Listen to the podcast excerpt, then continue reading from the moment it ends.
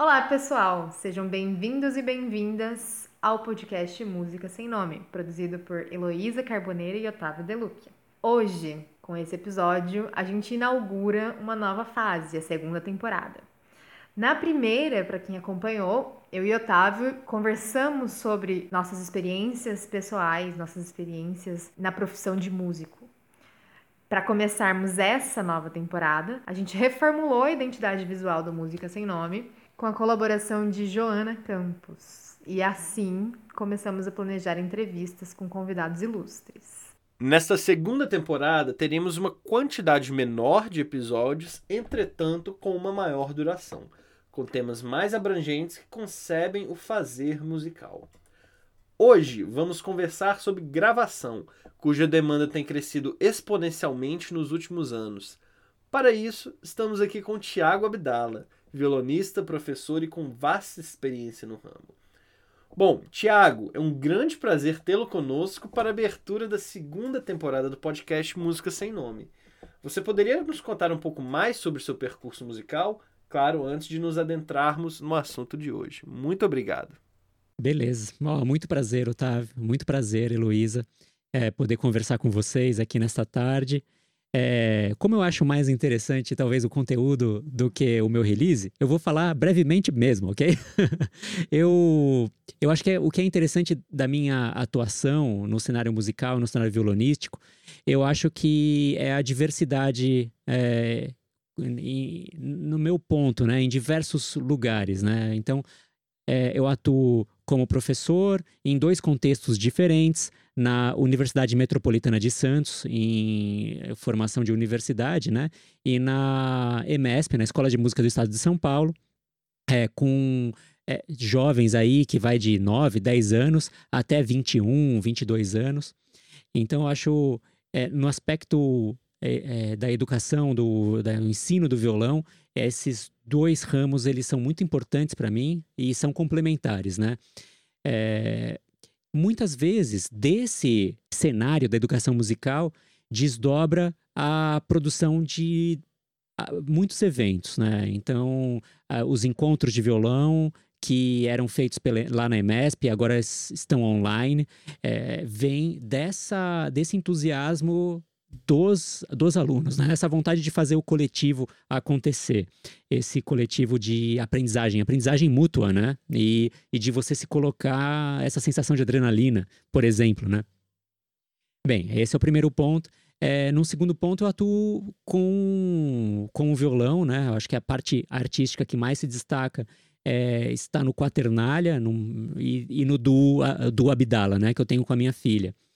É, eu gosto muito da atuação em música de câmara, é, que o desafio ele é, ele é distinto, né? E, e eu acho que a parte mais difícil do solista são as viagens.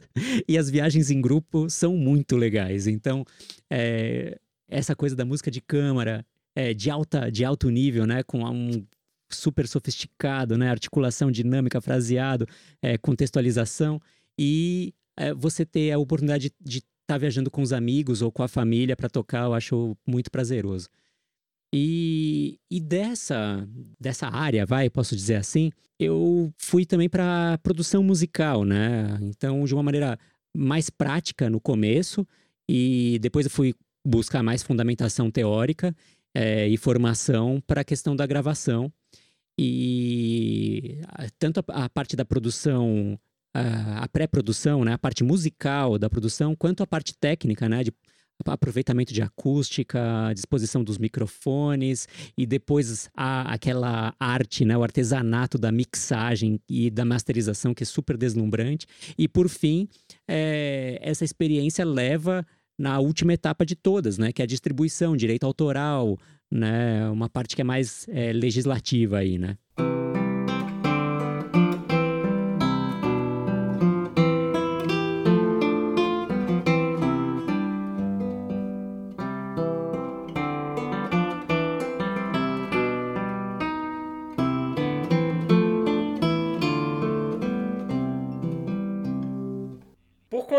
Toda essa temática, né, você, você, é, um, você é uma pessoa que trabalha em diferentes, em diferentes frentes, né, como você mesmo acabou de contar pra gente. Educação, performance, é uma parte que às vezes não é tão visível né, para o músico ou para o ouvinte, que é justamente a gravação, e como você mesmo disse agora, é, questões burocráticas. É, o tema desse podcast agora a gente vai direcioná-lo mais para a questão da gravação. Então, a primeira pergunta que a gente gostaria de fazer é, é você contou um pouco do como os caminhos pessoais foram levando você para a questão da gravação, né, para trabalhar com isso. Você pode dar um pouco mais detalhe para gente, né? Foi muito natural nessa é, na minha história, assim, né? A parte da tecnologia eu sempre fui muito, né, muito voraz ali. Então, montar 286, 386, 486, é, buscar, sei lá, placa e, e essa, essa parte é, de tecnologia eu, sempre gostei muito, assim. E de, depois fui para o universo oposto, né? O acústico, violão acústico, né? sem pedaleira, né? Sem é, hack de efeito. E, e esses dois universos, eles ficaram desconectados por muito tempo. Um esperando o outro chegar na hora certa, sabe? E daí, na hora que estando é, na faculdade, faculdade de, de, violão, né? Já começando a, a, buscar, né? Assim como vocês fazem, sabe? Ah, qual é o equipamento que eu posso fazer uma gravação independente? O que, que é melhorzinho, vai? E, e daí você começa a ter uma série de experiências que parece que essas experiências não, não são profícuas, mas se você persiste em várias experiências e cada, e cada sessãozinha de gravação você aproveita melhor o seu espaço, a sua acústica, a disposição do seu instrumento, e daí você aprende, sabe, como regular a entrada de volume, qual é o volume que você sobe o áudio, e são tantos detalhes, né, no, do percurso, desde você começar a estudar uma peça até a peça virar um fonograma ali distribuído, né? Essa, essa jornada, ela se conectou no momento em que eu tive, enfim, a, foi gravar um disco muito difícil com o Quaternalha e a gente ficou fez uma experiência de estúdio que eu não tinha até então, né? Por muitas horas, muitos dias, durante muitas semanas e trabalhar na edição, na mixagem, né, do disco e ter ao lado gente com muita experiência, né? O Sidney, o Fábio, o, o Ricardo Marui, cara, o Ricardo Marui, naquela época devia ter gravado mais de 150 discos só de violonista. E então eu achei que acho que eu não perdi um momento, por mais cansaço que a gente tem dentro do estúdio, né? Eu não perdi um momento de ter o olho aberto, o ouvido aberto para tentar assimilar o máximo possível. E eu fui pegando uh, o, o, gosto com isso, e daí comprando é, um monte de equipamento, fazendo um monte de experiência prática, e daí vendo que tudo é fica ruim pra caramba, e daí compra um monte de livro e conversa com um monte de gente, e daí faz mais experiências, as experiências vão melhorando, né? Você vai mudando um detalhe aqui, outro detalhezinho ali, vai aprendendo com um, aprendendo com outro, no livro, e daí biografia, cara, tem umas biografias legais de, de engenheiros de som, produtores musicais, essas biografias elas são excelentes, assim. Livro de acústica, a gente tem uns livros de acústica que são deslumbrantes e, isso vai complementando, ao mesmo tempo que é, é muito natural que realimente a performance, porque você se escuta e você se escuta cada vez melhor, você está melhorando o lado da engenharia de som, ao mesmo tempo que você, ah, não, mas então o violão ele precisa ser tocado assim, porque o som sai daquele jeito, e você vai dominando esse composto que é muito complexo, né? Que é, é um, são as madeiras do violão, as suas unhas, a, a corda, o, a, o, a idade e a, a qualidade das cordas, o, o, microfone, se é condensador, se é de fita, se é dinâmico, qual é o padrão polar e qual é o cabo que está usando para amplificador. E essa complexidade vai dando um, um timbre, né? Geral. Eu acho que hoje eu lido com o meu compressor, o meu EQ, ou os plugins da DAW, ou, ou meu, a minha mesa de mixagem, eu lido como se fosse o meu instrumento né? Eu toco violão e eu toco mesa de som, sabe? Eu toco o, a configuração de ataque e release do compressor e isso vai moldando o som que eu tive muita sorte também nessa jornada, assim, de ter muita gente legal. Tanto para fazer experiência, né, Elo? Uma experiência de gravação, que ela foi cobaia uma vez. A minha próxima pergunta seria sobre isso. foi muito legal. E, e, gente, né, pesado, assim, gente de responsa, que ajuda a você ampliar esse seu universo sonoro, né? Uh, às vezes são técnicas de gravação ou técnicas de posicionamento de microfone, que são muitas, e, e cada experiência você vai percebendo como que o resultado acontece ao mesmo tempo que você vai percebendo com a diversidade de pessoas que passam, né, na hora que você vai produzir alguém, você vai percebendo que um microfone que encaixa super bem com você pode não ser da mesma forma com um terceiro, com uma terceira pessoa. Falando um pouco, Thiago, sobre essa aula, acho que já devo ter falado aqui no, em, em alguns episódios da temporada anterior, que estava fazendo um, uma pós-graduação na Faculdade Santa Marcelina. E o Thiago foi um dos professores. Né, no qual ele falou justamente sobre o mesmo assunto, sobre gravação. Numa das aulas, você fez aquele teste com um colega, com diferentes posicionamentos de microfone, diferentes tipos de microfone. É... Ah, inclusive tem um vídeo seu né, no seu canal, que também faz esse mesmo, esse mesmo processo de testes entre microfones e até microfones dos celulares, né? Com diferentes distâncias em relação ao, ao instrumento. Uhum. Queria saber um pouco se esse início seu na, nos primeiros passos, da, entrando na área da gravação, foi mais ou menos assim também, na base de testes. Ah, muito, muito. Então, eu acho que talvez o principal elemento para você ter referência é, sobre o que você está gravando e que diferença isso faz no contexto é um, uma boa, um, um bom equipamento de audição. Então, ou um bom par de fones de ouvido, ou uma boa caixa de monitor, né? Apesar que o monitor de áudio você vai precisar ter uma boa interface, isso daí, e uma boa acústica, né? Porque uma caixa sonora, ela entra em relação harmônica com a sala que você está inserido. Então, se essa sala não tiver um tratamento acústico, ela vai, a sala vai colorir o som de uma maneira diferente. Então, um bom par de fone de ouvido, referência de verdade, eu acho que é um melhor investimento. Porque a partir daí você vai perceber a diferença entre a real diferença entre todas as frequências de um microfone embutido no computador, para um microfone condensador é, dinâmico, que nem eu estou usando agora, e do microfone condensador mais caro e um outro microfone. E os pequenos movimentos que você faz na é, equalização, na compressão, esses pequenos movimentos, o que, que vai gerar no som? Né? É um tipo de percepção musical que você pode treinar que é uma percepção diferente daquela que a gente aprende na faculdade de música, né? É uma percepção dos timbres. Como que a série harmônica se organiza é, em relação à intensidade e essa intensidade em relação ao tempo. Né? equalização e dinâmica tem essa, esse tipo de visão. E normalmente a gente se atenta muito às fundamentais, né? Que são aquelas que estão escritas na partitura. Maravilha. E nessa, nessa fase de quarentena, na qual muita coisa se iniciou, né? A gente tem ao mesmo tempo um aumento muito grande, a profusão de materiais em audiovisual que estão sendo postados.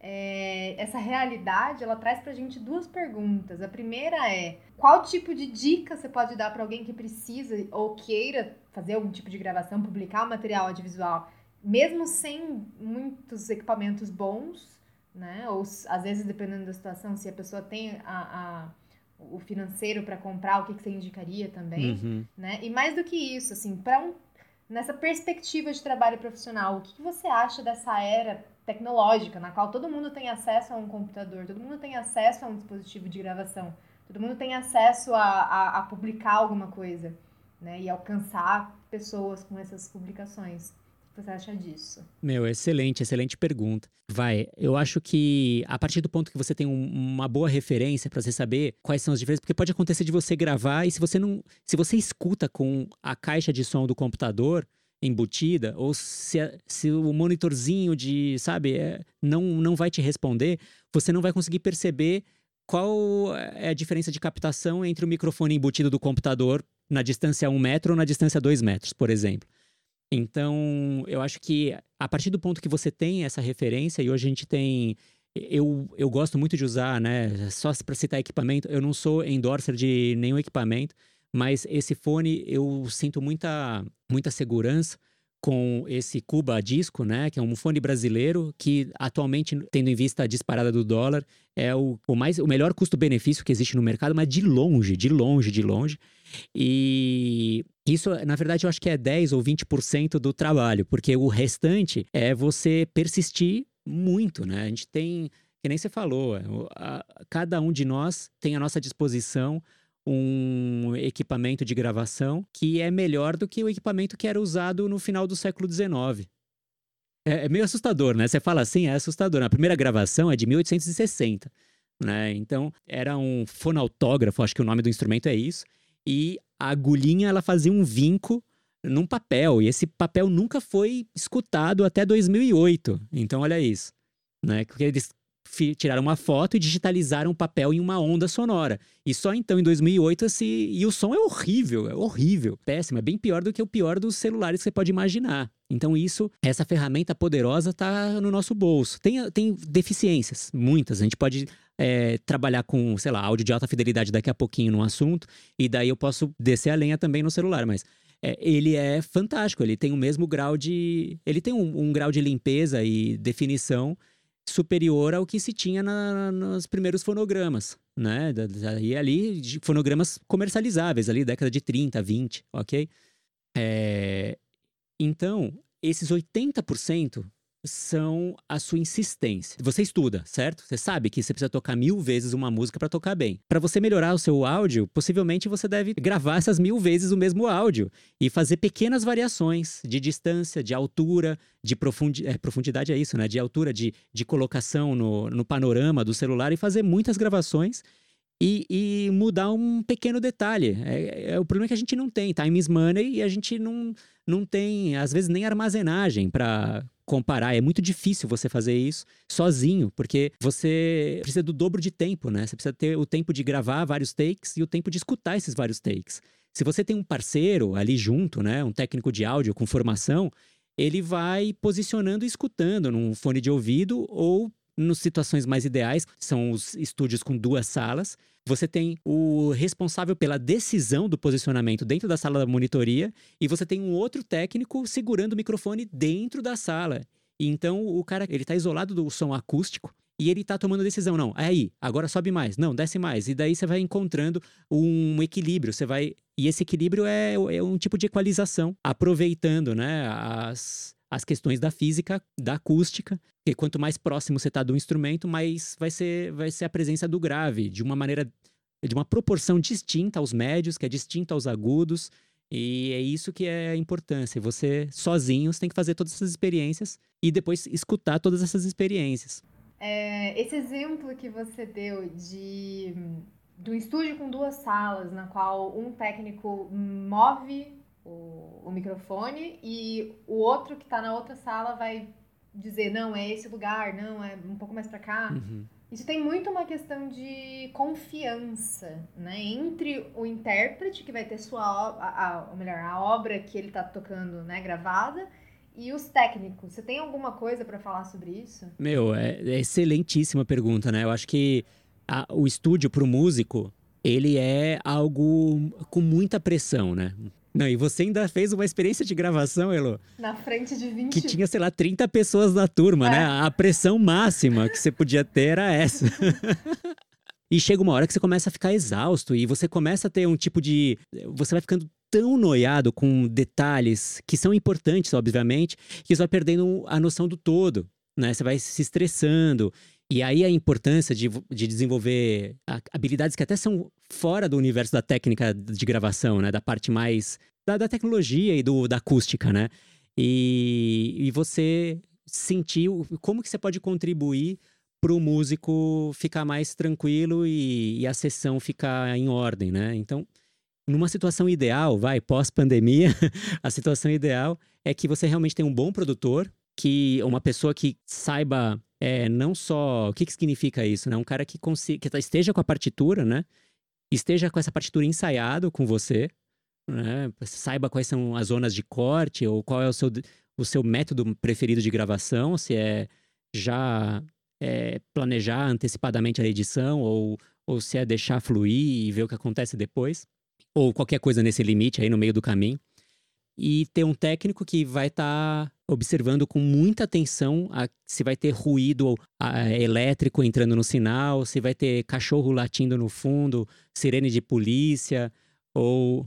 Né? Então você ter esses três personagens, eles são muito importantes. O, o engenheiro acústico, né? o engenheiro de gravação, o produtor musical e o músico.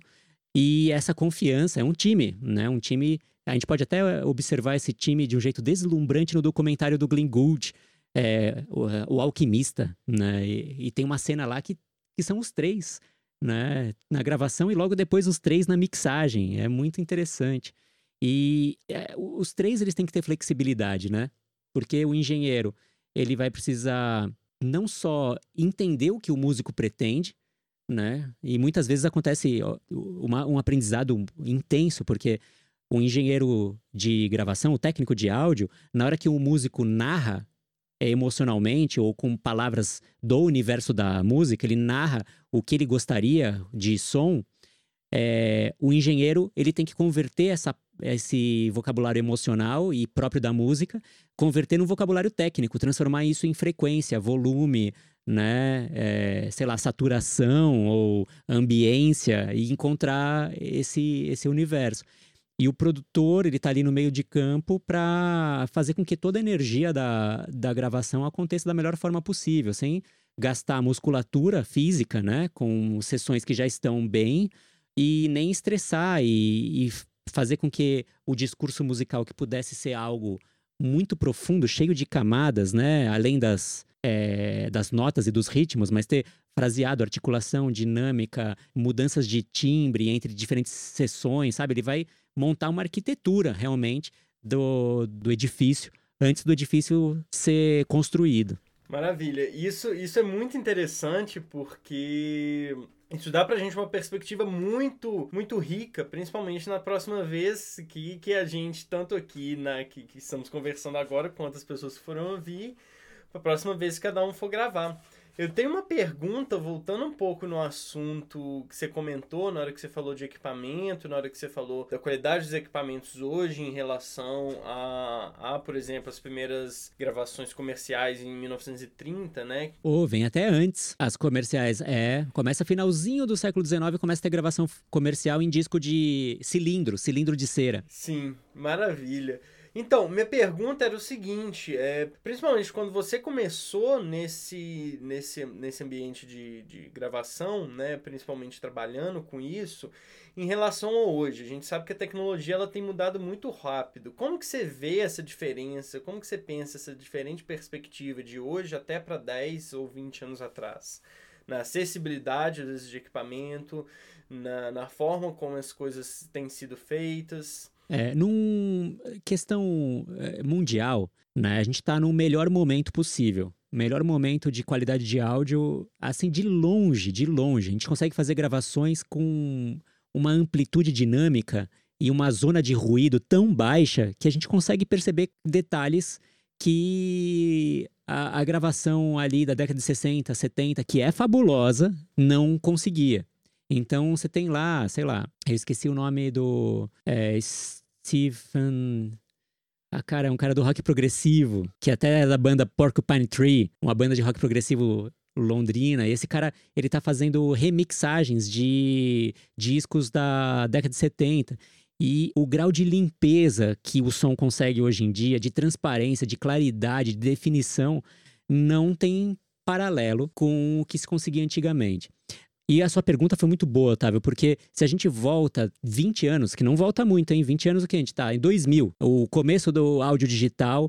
Áudio digital começa na década de final da década de 70, né? A inserção dos discos no mercado. Mas você tinha só a última etapa, né? Você tinha a prensagem em CD. Todo o resto da rede de, de momentos de um fonograma aconteciam em equipamentos analógicos. E isso paulatinamente foi dando lugar, né, para até o momento que a gente grava num computador e faz a edição, mixagem, tudo dentro de um computador. E a gente, nesse momento, tem processadores poderosos o suficiente para fazer com que esse nível de ruído e essa precisão nos timbres ela aconteça com a melhor forma possível, o que não era verdade há 15, 10, 15, 20 anos atrás. O áudio digital ele era muito ruim. Né? Você tem aí muitas frases que afirmam que a qualidade de um disco é superior à do, à do áudio digital. E isso não é verdade né, com os áudios digitais de alta fidelidade mas isso é a pura verdade com áudios de celular, com áudio de baixa resolução, essa, esses códecs de telefonia que são são asquerosos, né? são péssimos, né? É, então, o universo digital, ele, ao mesmo tempo que proporciona, agora está proporcionando esse nível de processamento é, e de fidelidade na, no registro e na manipulação da onda sonora, ele, a gente vive num universo em que a tecnologia também barateou o custo do equipamento. Então, se você fizer um teste AB colocando um microfone de 1.500 dólares ao lado de um microfone de 5 mil dólares, usando o mesmo pré-amplificador, tudo igualzinho, você vai precisar de muito treinamento para perceber a diferença entre o 1.500 dólares e, o, e os 5 mil dólares, né? Entre aqueles microfones década de 60 tal, aqueles U87, que são estupendos, continuam, é incrível, né? Continuam sendo estupendos até hoje. Só que a gente tem também acesso a, a equipamentos que não têm essa fidelidade e são vendidos como tal, né? Então você tem que estar tá com o ouvido muito aberto na, nos experimentos, porque não é puro. É, o mercado ele não é totalmente puro, né? Ele quer vender coisas porque muitas dessas coisas que são vendidas elas são inutilizadas daqui a pouco para serem outras novas coisas serem consumidas, né? na verdade, o áudio, o áudio de alta fidelidade, ele sai desse mercado um pouco, né? Ele não está é claro que uma interface de áudio, ela vai ser inutilizada no momento em que ela não conseguir mais driver com o computador, se você trocar de computador. Mas um, uma conversão em alta definição que você adquirir hoje vai continuar sendo uma conversão de alta definição até o equipamento quebrar, porque chegamos, a gente passou em 8 ou 10 vezes a capacidade de escuta dessa definição. E daí, só fazendo uma coda desse momento histórico, a gente aqui no Brasil, agora não mais numa realidade global, certo? Aqui na realidade econômica brasileira, a gente está num momento muito desfavorável para aquisição de equipamento, porque até o momento nenhuma empresa sólida existe produzindo equipamento aqui no Brasil, né? Pronto, essa é a codeta. Entendi, obrigado.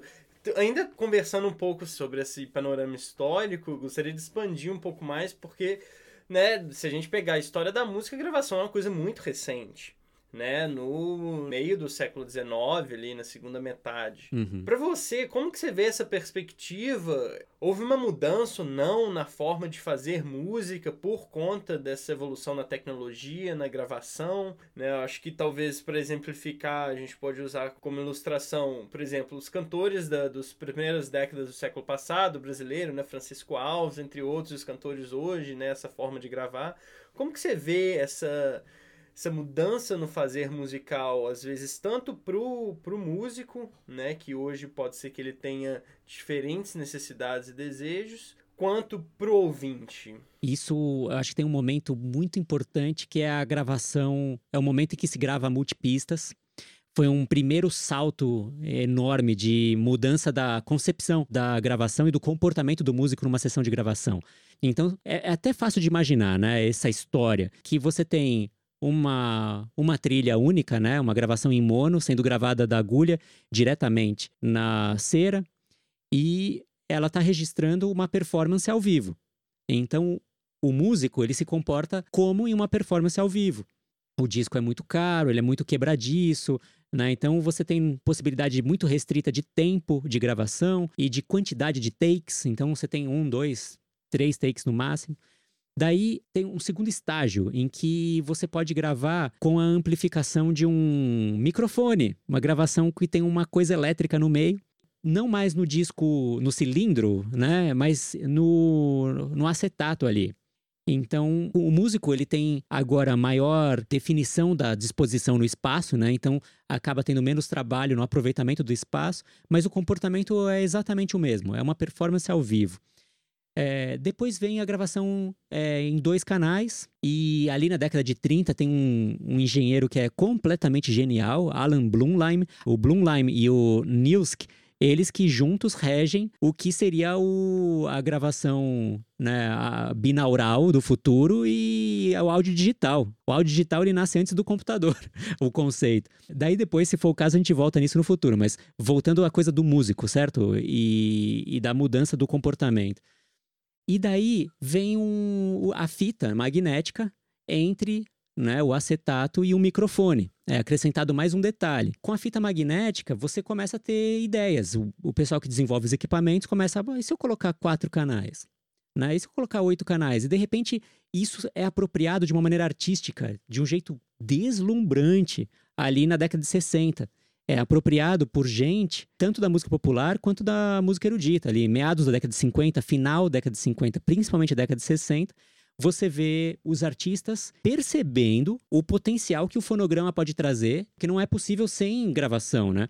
Então você vai, sei lá, você vai assistir uma ópera, imagina isso, gente, para assistir uma ópera, você antes da gravação você precisava esperar aquela montagem ficar pronta e são centenas de pessoas envolvidas, figurino, cenário, maestro, músicos, cantores, né? É muito complexo. Você vai escutar e você escuta no máximo, se você comprar todos os bilhetes possíveis, você vai escutar quatro, cinco vezes, né? A récita. E agora você pode comprar o disco e escutar cem vezes. Isso, então, os músicos começam a falar assim, gente, então, o que que faz uma pessoa querer escutar cem vezes e não uma vez e ir embora? Essa pergunta é muito importante, porque o músico começa a usar o fonograma, e o Julian Breen, ele faz isso de um jeito deslumbrante ao violão, né, a partir de determinada época. O Glenn Gould faz isso deslumbrantemente ao piano. Ele começa a acrescentar mais camadas que são impossíveis de serem agregadas a uma apresentação ao vivo. Né? Ele começa a produzir contrastes de, de até de ambiência, usando em sessões diferentes da música, é, usando sets de microfones diferentes. Né?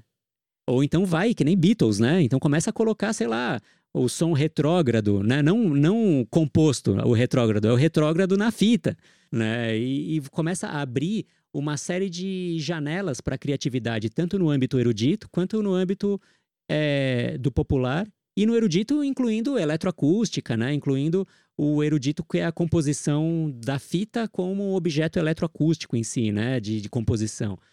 Então, eu acho que aí concluindo, né? Eu imagino quando, sei lá, inventaram um instrumento que você prende uma corda, é, fixa a corda, dá tensão na corda e essa corda produz um som. E daí, 500 anos antes de Cristo, lá, Pitágoras vê que existe uma proporção de vibração, e mas isso, já, a música já era usada, né? Já, já tinha, sei lá, lira, sei lá que outros instrumentos, é, os nomes dos instrumentos é, antigos.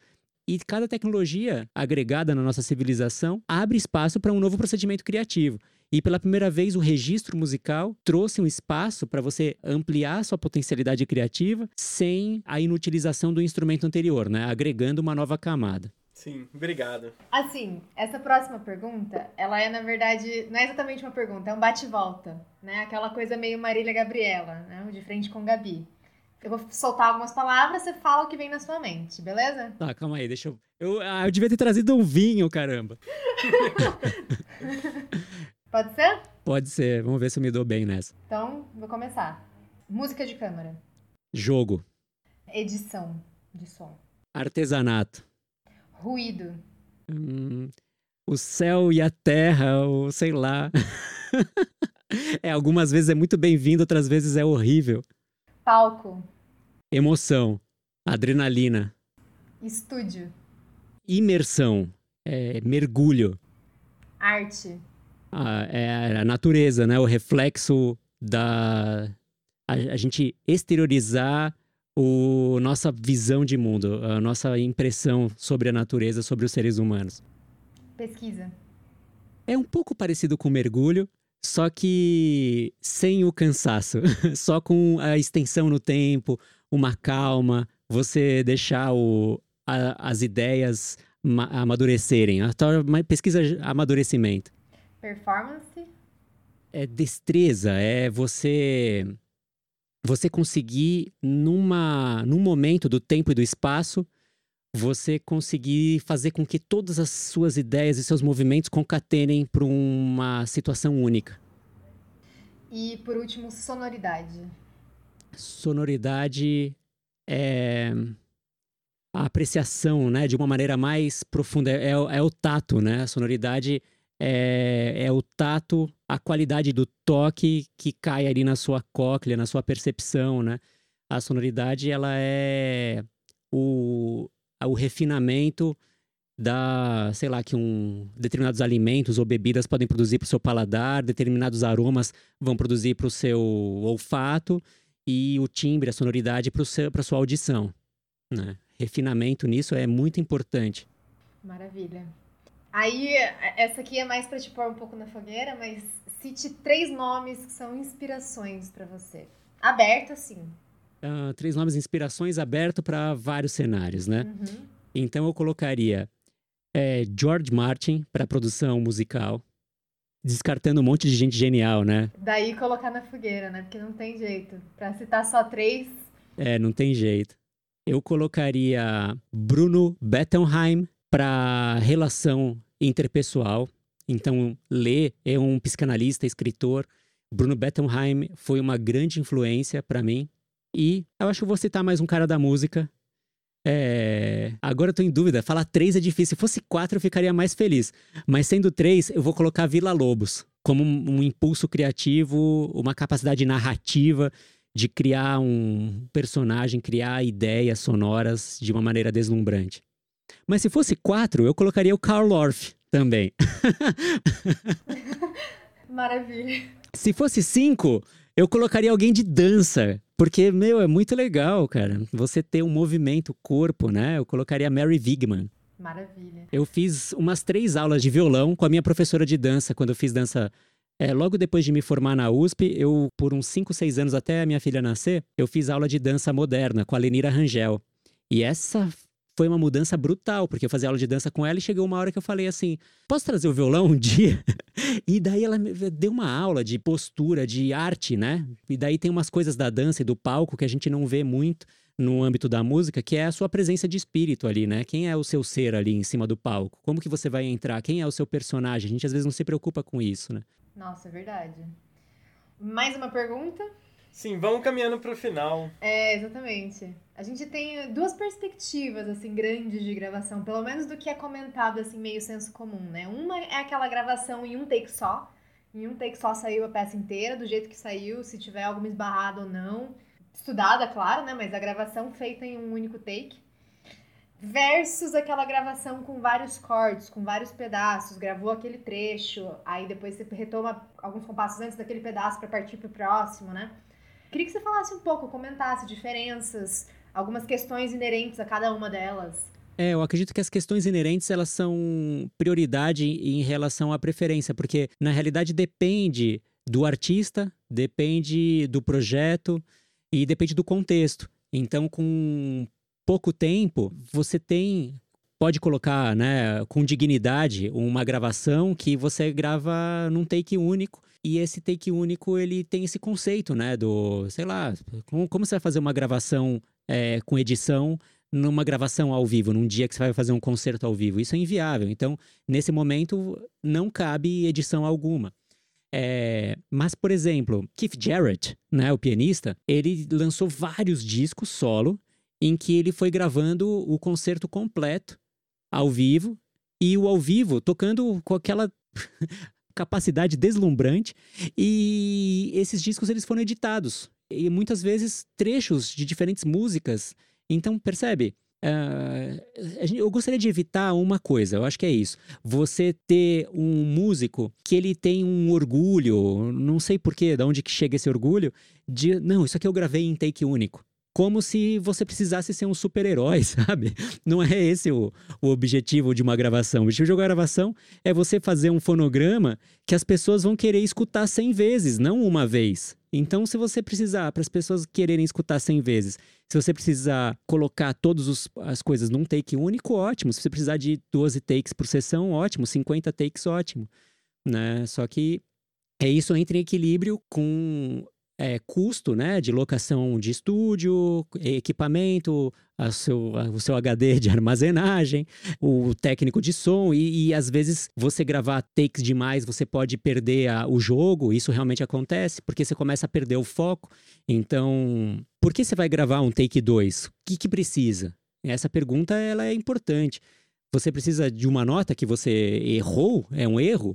Né? Se você começa a gravar 12, 13, 14 takes por conta de erros, eu acho que você cai numa armadilha muito perigosa, porque você tem que gravar o segundo take com um objetivo musical. Eu quero fazer a frase desse jeito, eu quero fazer a minha dinâmica desse jeito. Você tem que ter, no ponto de vista do músico, você tem que ter um objetivo musical, claro. O erro ele não é musical, o erro ele é um acidente que acontece, né? Então, se você compara, por exemplo, as gravações em take único ali da década de 50 do Segovia, elas são tão deslumbrantes quanto as gravações do, da década de 80 do Julian Breen, que são picotadas, né? E você, com um bom fone de ouvido, você consegue perceber todas as áreas de picote e você consegue perceber a, a cabeça musical dessa edição. Então, a edição não é para evitar erro, a edição é para você conseguir compor a sua música de uma outra maneira.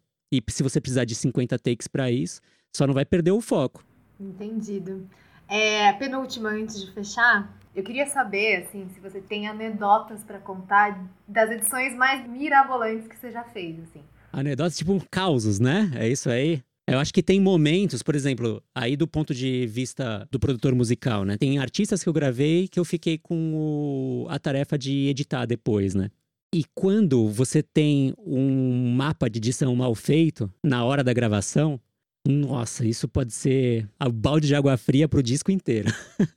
né? Um bom mapa de edição durante ali, aquela atenção máxima aos detalhes na hora da sessão e as anotações na partitura são essenciais.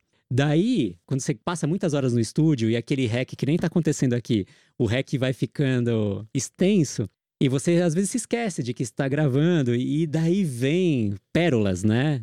E é tão engraçado porque você começa a se despir dos mecanismos psicológicos que nos protegem enquanto pessoas no mundo, né? Você chega na oitava hora do estúdio, você sai. É que nem aquele filme lá do, do Buñuel, o. Ah, esqueci o nome que você tem lá, eh, as pessoas estão num jantar, logo depois do de um concerto, as pessoas vão para um jantar, e depois do jantar todos são nobres e snobs, e de repente as pessoas querem ir embora, ah, eu preciso ir embora, inventa uma desculpa, porque sempre uma desculpa, né, para ir embora, eu preciso tomar remédio. Daí a pessoa tenta ir, abre a porta e alguma coisa milagrosa acontece que impede que essa pessoa saia da casa, né? E daí ela volta, só que depois de passados dois, três dias, as pessoas não conseguem sair por algum motivo bizarro, que não se sabe o que é. As pessoas começam a se despedir de todas as, as proteções. Daí você vai vendo aquele cara que é agressivo, aquele cara que é mulherengo, aquela que, que faz escândalo, aquele que, sabe, ele não suporta sapato, ou tem mau cheiro, ou e daí todas as coisas vão abrindo. O estúdio, quando passa de oito horas uma sessão, ali vai ficando assim, viu? Você deve, imagino que você deve ter, ter vivido cada situação bastante interessante né, no estúdio, porque é muito rico isso. É, eu adoro estúdio, mas é, uma, é um dos momentos mais intensos que a gente pode ter enquanto músico. O palco, ele é intenso naquela sensação, meu, a, a, emoção do palco é algo deslumbrante, né? Você sabe aquela adrenalina? Você fala, por isso que você tá aqui, você tá no lugar porque Cara, é demais essa sensação. O, estúdio não tem isso, mas o estúdio você tem que conseguir uma concentração absurda, né? Você é uma cobaia ali dentro do estúdio, né? De você mesmo. É. Então, Thiago, para fechar, a gente tá, a gente gostaria que você falasse, passasse uma mensagem para quem está nos ouvindo uma mensagem fica a seu critério de esperança, de sugestão, de recado, mas principalmente é, voltada ao que a gente tem passado hoje, né? Não, não só no Brasil, mas no mundo. É, as coisas têm acontecido muito rápido. É, não estou citando nada específico porque são em vários âmbitos, né? No âmbito social, no âmbito cultural, econômico. Então, ficar com a sua mensagem de despedida. A gente gostaria de agradecer imensamente por esse tempo aqui conosco, né? É, foi muito bom, foi enriquecedor. Então, terminar com essa mensagem. Obrigado. Joia. Olha, para mim foi um imenso prazer. Fiquei honrado com o convite de vocês. Desejo aí sucesso sempre. A gente está vivendo realmente momentos muito difíceis. No comecinho da pandemia, eu tinha uma esperança profunda de que a civilização, nós, enquanto um coletivo, né, da, do mundo, a gente pudesse enxergar que os, as nossas opções, os nossos caminhos adotados de deixar pouco tempo para o outro, né? Então, às vezes, você vai fazer uma turnê e passa, sabe, 50 quilômetros do lado da casa de um amigo, de um ex-aluno que está aí nos Estados Unidos, por exemplo, e você não passa para visitar porque time is money, cara. E, e daí eu falei que, gente, eu acho que com a pandemia, com a quarentena, uma pandemia mundial e todo mundo em casa, talvez a gente consiga repensar o que significa ser um, uma pessoa no mundo e o que, que você quer do futuro, o que você quer, o que eu quero para minha filha, para os amigos dela e, e o que eu gostaria que talvez meus netos vivessem, como eu gostaria que eles vivessem, né? Porque o mundo estava vindo de um jeito, falando, citando, por exemplo, criança, né? Eu não acho que o nosso mundo seja um lugar é, em que a criança é, uma, é um ser bem-vindo, né? A criança, ela, ela tem um lugar do brincar, um lugar do contexto familiar, e muitas crianças no mundo, independente do código de ética, dos direitos humanos, muitas crianças, elas, até de famílias que têm um poder aquisitivo muito bom, elas não vivem com esse direito de ter os seus pais, né? Porque os pais estão lá trabalhando 50, 40, 50, 60 horas numa empresa XY.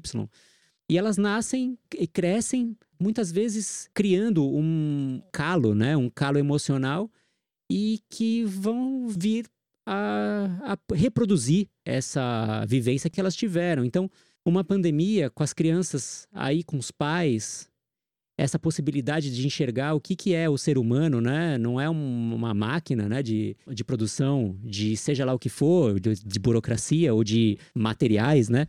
Mas a gente vive, e a, e a gente que optou por arte, por exemplo, a gente saiu de algum momento desse universo, a gente convive com esse universo, né, de produção, né, a gente faz produtos culturais, na verdade, né, então a gente precisa disso, né? não vamos imaginar que não, né, é, mas devorar a civilização por conta disso, devorar o, a psique, né, devorar a relação entre dois ou mais seres humanos, eu pensei que isso fosse melhorar, e eu vejo, na verdade, eu não tenho a plena certeza agora, passados alguns meses de pandemia, eu não tenho certeza se a civilização estava pronta para esse aviso que a natureza está dando, de que a gente deve cuidar.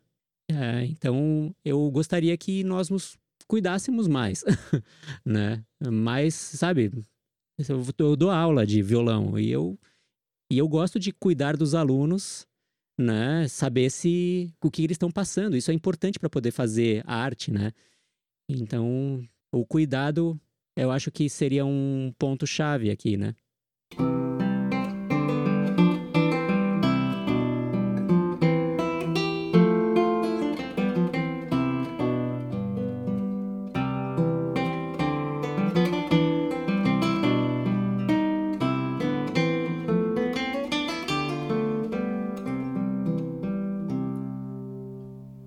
Esse foi o primeiro episódio da segunda temporada do podcast Música Sem Nome, produzido por Heloísa Carboneira e Otávio Deluc. Esperamos que tenham gostado e fiquem ligados nessa nova fase. O próximo episódio terá como assunto estado de fluxo na performance musical, com o violoncelista Abel Moraes. O tema será muito enriquecedor e trará importantes considerações para você, ouvinte. Não perca!